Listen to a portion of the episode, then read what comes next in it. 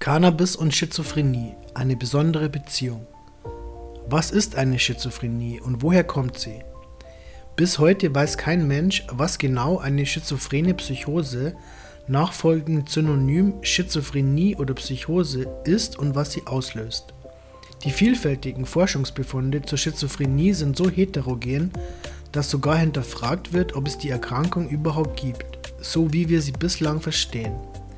Wir definieren die Schizophrenie nicht aufgrund eines biologischen Markers, zum Beispiel einer Blutanalyse, sondern aufgrund von beobachtbaren Symptomen, die überzufällig häufig gemeinsam auftreten. Und wir wissen, dass etwa einer von 100 Menschen daran erkrankt. Häufig sind Betroffene zwischen 16 und 25 Jahren alt, wenn sich erste Symptome zeigen. Cannabis konsumierende Menschen erkranken zumeist einige Jahre früher. Die Symptomatik der Schizophrenie ist komplex und tangiert nahezu jeden psychischen Funktionsbereich. Typischerweise treten Halluzinationen auf, vorwiegend akustisch in Form von Stimmenhören sowie körperbezogene Halluzinationen. Warnerleben jeder Art kann auftreten, wobei Beziehungs- und Verfolgungswahn besonders häufig sind. Ferner leiden Betroffene oft unter verminderter Emotionalität, dem Verlust von Interessen, desorganisiertem Verhalten, in dem die Person nicht mehr zielgerichtet denken und handeln kann. Schließlich treten häufig neurokognitive Defizite auf, vorwiegend Störungen der Konzentration und Aufmerksamkeit. Der Verlauf der Schizophrenie kann sehr unterschiedlich sein. Etwa ein Drittel der Betroffenen wird nach einer Episode von durchschnittlich mehreren Monaten wieder gesund. Ein weiteres Drittel erlebt wiederholt auftretende Krankheitsepisoden. Zwischen den Episoden können einzelne Symptome teilweise bestehen bleiben. Das letzte Drittel leidet unter einem chronischen Verlauf. Es ist bis heute keine eindeutige Ursache für Schizophrenien bekannt. Dafür wurden sehr viele unterschiedliche Risikofaktoren gefunden. Eine genetische Komponente scheint aufgrund einer hohen Erblichkeit definitiv vorzulegen. Stressige Lebensereignisse scheinen Psychosen bei veranlagten Menschen zum Ausbruch zu bringen. Die meisten der identifizierten Gene regulieren die Hirnentwicklung und hier könnte eine interessante Beziehung zum Konsum von Cannabis bestehen. Ferner gibt es einige Neurotransmitter, Botenstoffe im Gehirn, die mit einer Veranlagung für Schizophrenien assoziiert sind. Dazu zählt neben Dopamin insbesondere Glutamat. Auch hier könnte der Konsum von Cannabis eine spezielle Bedeutung haben. Was hat Cannabis mit Schizophrenie zu tun? Die meisten Cannabiskonsumenten entwickeln keine Schizophrenie.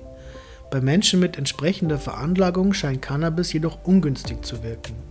Sie erkranken durchschnittlich einige Jahre früher als Menschen ohne Konsum. Der weitere Verlauf ist bei Konsumenten durch stärkere Symptome und häufigere Krankheitsepisoden gekennzeichnet. In den letzten Jahren wird jedoch zunehmend diskutiert, ob auch Cannabiskonsum bei Menschen Psychosen auslösen kann, die aufgrund einer geringen Veranlagung ohne den Konsum gesund geblieben wären. So zeigen Studien, dass sich innerhalb der letzten 30 Jahre die Häufigkeit von Schizophrenien in bestimmten Regionen verdoppelt hat, in denen parallel der Cannabiskonsum deutlich angestiegen ist. Studien aus England und der Schweiz. Allerdings sind in diesen Regionen neben dem Konsum von Cannabis auch andere Risikofaktoren für Schizophrenien angestiegen wie beispielsweise Migration. Eine eindeutige Beziehung zu Cannabis besteht demnach nicht. Es gibt allerdings Befunde der Hirnforschung, die einen Zusammenhang zwischen Cannabiskonsum und Schizophrenie wahrscheinlich machen. Das körpereigene endogene Cannabinoidsystem als Wächter im Gehirn.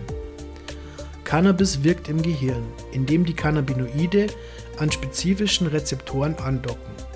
Diese Rezeptoren bilden das körpereigene, also endogene Cannabinoidsystem, ECS. Es gibt mehr als 60 verschiedene pflanzliche Cannabinoide, deren Wirkungen kaum erforscht sind. Relativ gut untersucht ist dagegen das Delta-Tetrahydrocannabinol, THC, sowie das Cannabidiol, CBD. THC ist für die Rauschwirkung verantwortlich und scheint Schizophrenien negativ zu beeinflussen. Propsychotische Effekte.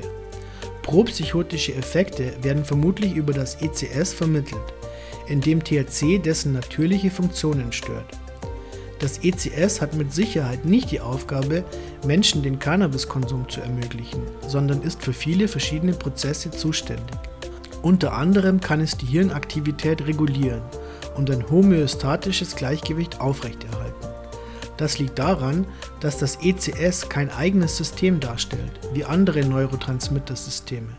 Seine Rezeptoren sitzen wie Trittbrettfahrer auf Nervenzellen von anderen Transmittersystemen. Glutamat ist das erregendste System im Gehirn und GABA ist das hemmendste System im Gehirn. Indem die Cannabinoidrezeptoren auf diesen beiden Systemen sitzen, können sie die Aktivität der entsprechenden Nervenzellen beeinflussen. Damit können sie über Aktivierung und Erregung, Glutamatsystem und Hemmung, GABA-System, ein stabiles Gleichgewicht im Gehirn erzeugen.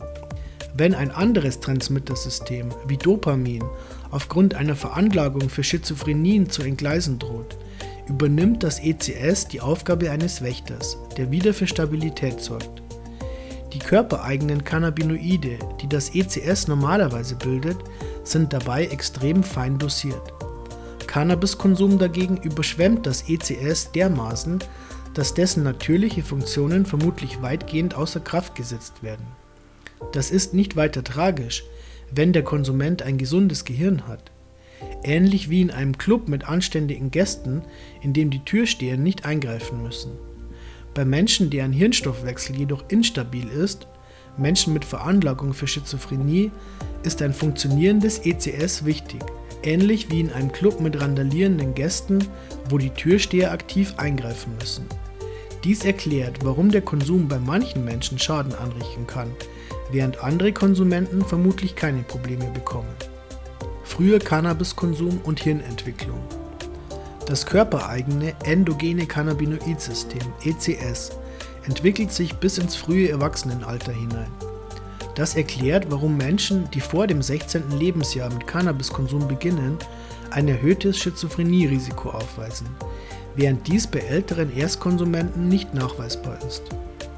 Der frühe Konsum greift womöglich nachhaltig in die Entwicklung des ECS ein, sodass es Störungen seiner natürlichen Funktionen aufweist, beispielsweise die zuvor genannte Wächterfunktion. Darüber hinaus kann früher Konsumbeginn einen Prozess im Gehirn beeinflussen, der primär in der Pubertät stattfindet und der im Falle einer Störung wiederum mit der Schizophrenie in Verbindung steht, das sogenannte Pruning. Im vergangenen Jahr hat eine große Studie gezeigt, dass eine bestimmte genetische Veränderung mit Schizophrenien in Verbindung zu stehen scheint. Diese Veränderung sorgt für eine gestörte Hirnentwicklung während der Pubertät. Bei Gesunden sorgt das betroffene Gen für eine Art Tuning des Gehirns, Pruning. Dabei wird das Gehirn von überflüssigen Nervenverbindungen befreit, die sich im Leben entwickeln, aber nicht aktiv genutzt werden. Das Gehirn wird somit ausgedünnt und letztendlich funktionsfähiger. GABA-Neuronen scheinen diesen Prozess auszulösen und Glutamatneuronen scheinen die Intensität des Prozesses zu regulieren. Da wären also erneut GABA und Glutamat die beiden Systeme, die das ECS als Trittbrettfahrer nutzt. Dazu passend ist auch in einer aktuellen Studie nachgewiesen worden, dass früher Cannabiskonsum den Pruning-Prozess stört. Bei der Entwicklung der Schizophrenie scheint dieser Pruning-Prozess ebenfalls eine zentrale Bedeutung zu haben. Durch eine Störung des zuständigen Gens wird der Prozess derart überreguliert, dass es zu einem sogenannten Overpruning kommt, einem übersteigerten Hirntuning.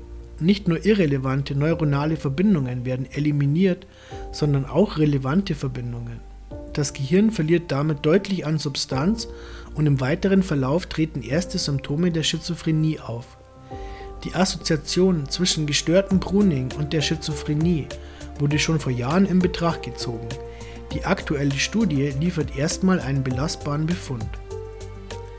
Da Cannabiskonsum den Pruning-Prozess ebenfalls negativ beeinflusst, vermutlich vermittelt über eine Störung des ECS und somit der Glutamat- und GABA-Aktivität, ist eine Assoziation mit Schizophrenien auch hier deutlich. Noch ist jedoch unklar, inwiefern der bei schizophren veranlagten Menschen ohnehin schon veränderte Pruning-Prozess durch Cannabiskonsum weiter beeinflusst wird. Das müssen weitere Studien zeigen. Gibt es auch positive Cannabiswirkungen bei Schizophrenien? Cannabis kann tatsächlich auch heilsame Wirkungen bei Schizophrenien entfalten. Allerdings dürfte dieses Cannabis für die Konsumenten dann nicht mehr interessant sein. denn die negativen Effekte werden primär durch THC vermittelt, welches gleichzeitig die Rauschwirkung erzeugt. Cannabidiol, CBD, dagegen hemmt die THC-Wirkung auf vielen Ebenen. Es erzeugt keinen Rauscheffekt, im Gegenteil konnten im Tierexperiment die THC-Effekte durch Gabe von CBD rückgängig gemacht werden. Interessanterweise wirkt das CBD auch lindernd auf schizophrene Symptome.